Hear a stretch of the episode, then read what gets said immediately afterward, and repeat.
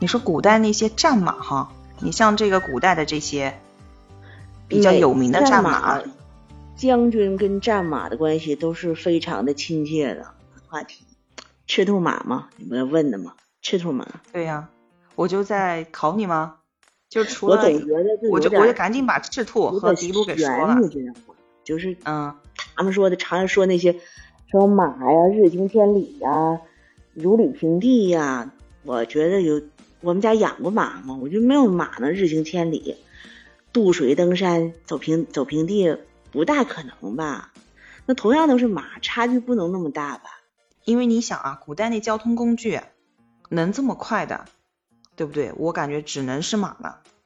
它也不会那么快呀。那爬死那个就是那个传说当中的都是什么日行千里，但是那个真的跑死好几匹马的那驿站是真的呀，换一批又一批的，那他怎么不整一个赤兔马？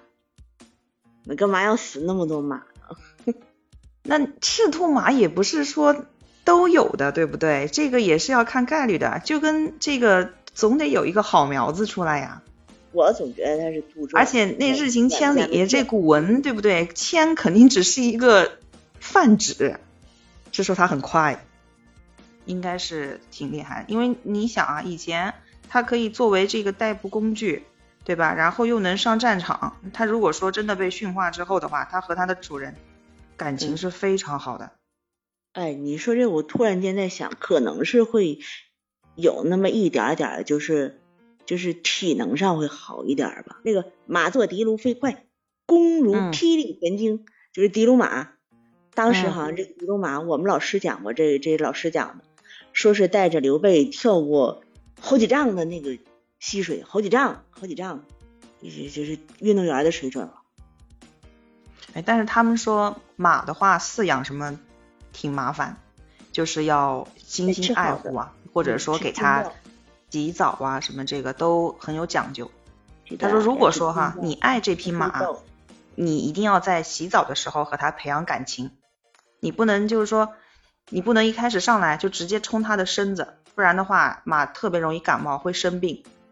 你必须得从它的四肢蹄子开始，然后让它慢慢适应这个水的温度，然后你再给它从下往上去洗。而且你在洗的整个过程中，你要和它交流。我家那个马长得可漂亮了，印象当中，红鬃毛，长得可高了，然后前面还带了那个，就是马马配都是齐的，可漂亮，非常的帅。然后我骑在那个马上的时候，也觉得挺神气的。据说呀，慈禧那个时候是养狗的顶峰时代，就慈禧太后养的狗，养了一千多只狗，一千多只狗。然后也慈禧慈禧养的狗就是京巴是吗？是，你养大型犬那不行啊。我我已经没好久好久没有见到过京巴了，我感觉现在好像特别少嗯，我也不知道为什么就少了。过去京巴不值钱，满大街都是，然后大家就养养的就不爱养了，就有可能。然后就慢慢慢慢的越来越值钱的话，还会断了吗？肯定是有那么一段时间就是不值钱了，谁也不爱养了，而且还难打理。城里人不爱养了，农村人觉得养了麻烦，毛长，脏兮兮，所以就养的人越来越少。我小时候那时候满大街都是都是京巴，小白狗，长毛。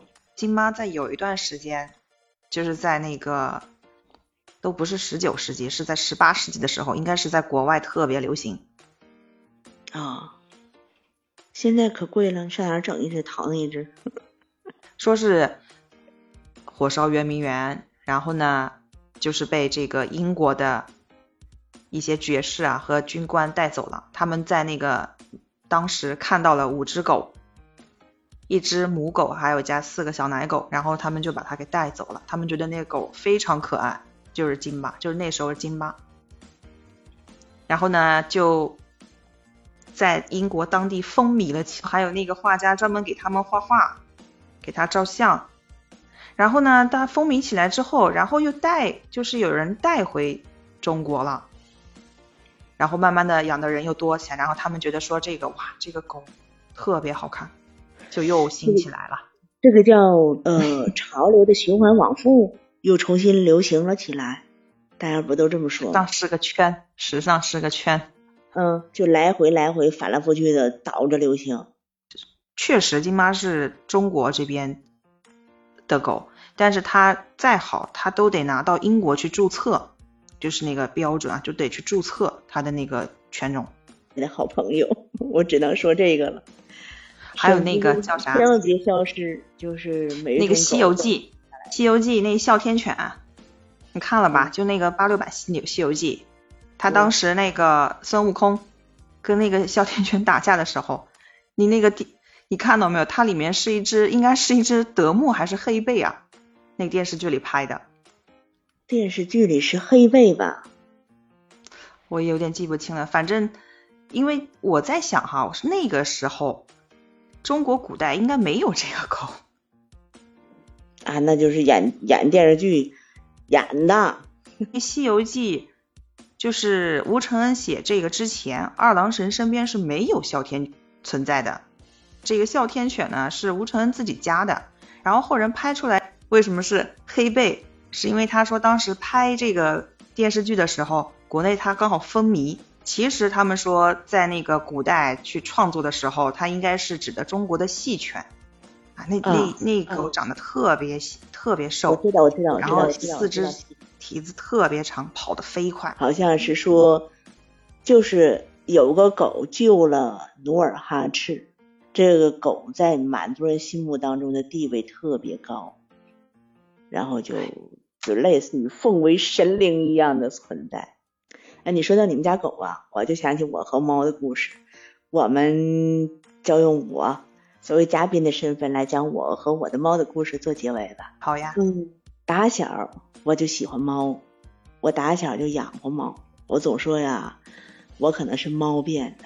就猫，我觉得我懂它，它不管是干什么，我都知道它想它它想干什么，我都知道。啊，它渴了，它饿了，它想摸摸抱抱。我们家猫也特别的讨彩儿，就是为了呼应我，表示我懂了这个事儿啊。我也没训练过农村土猫，我就说过来，就过来了。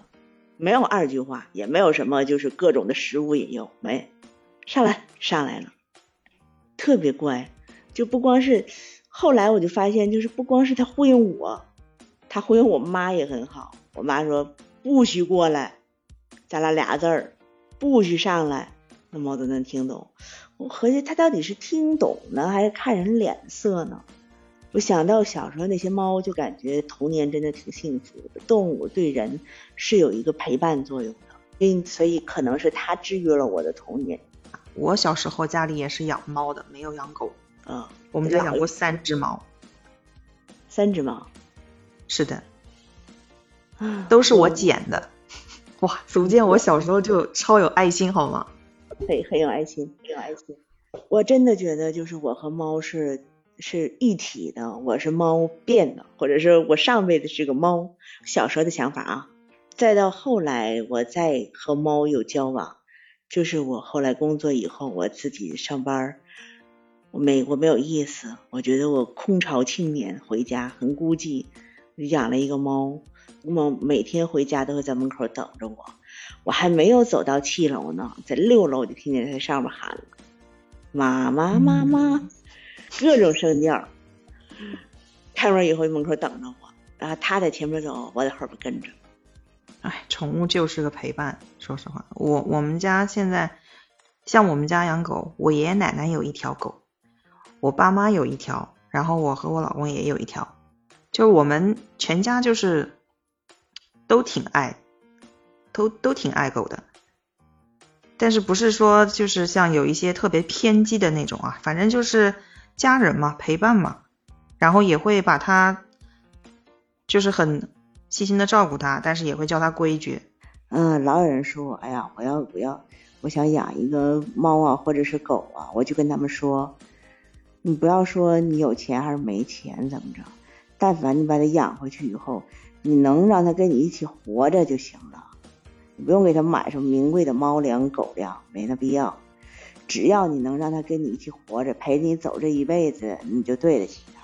我大爷是真爱狗，真爱马，他是真爱小动物，他都是自己确实就不说骨骨骨血吧，但是他真是自己亲力亲为，他会去照顾他们，或了解他们的习性，这个那个这个那个，天雷滚滚呐，天雷滚滚呐。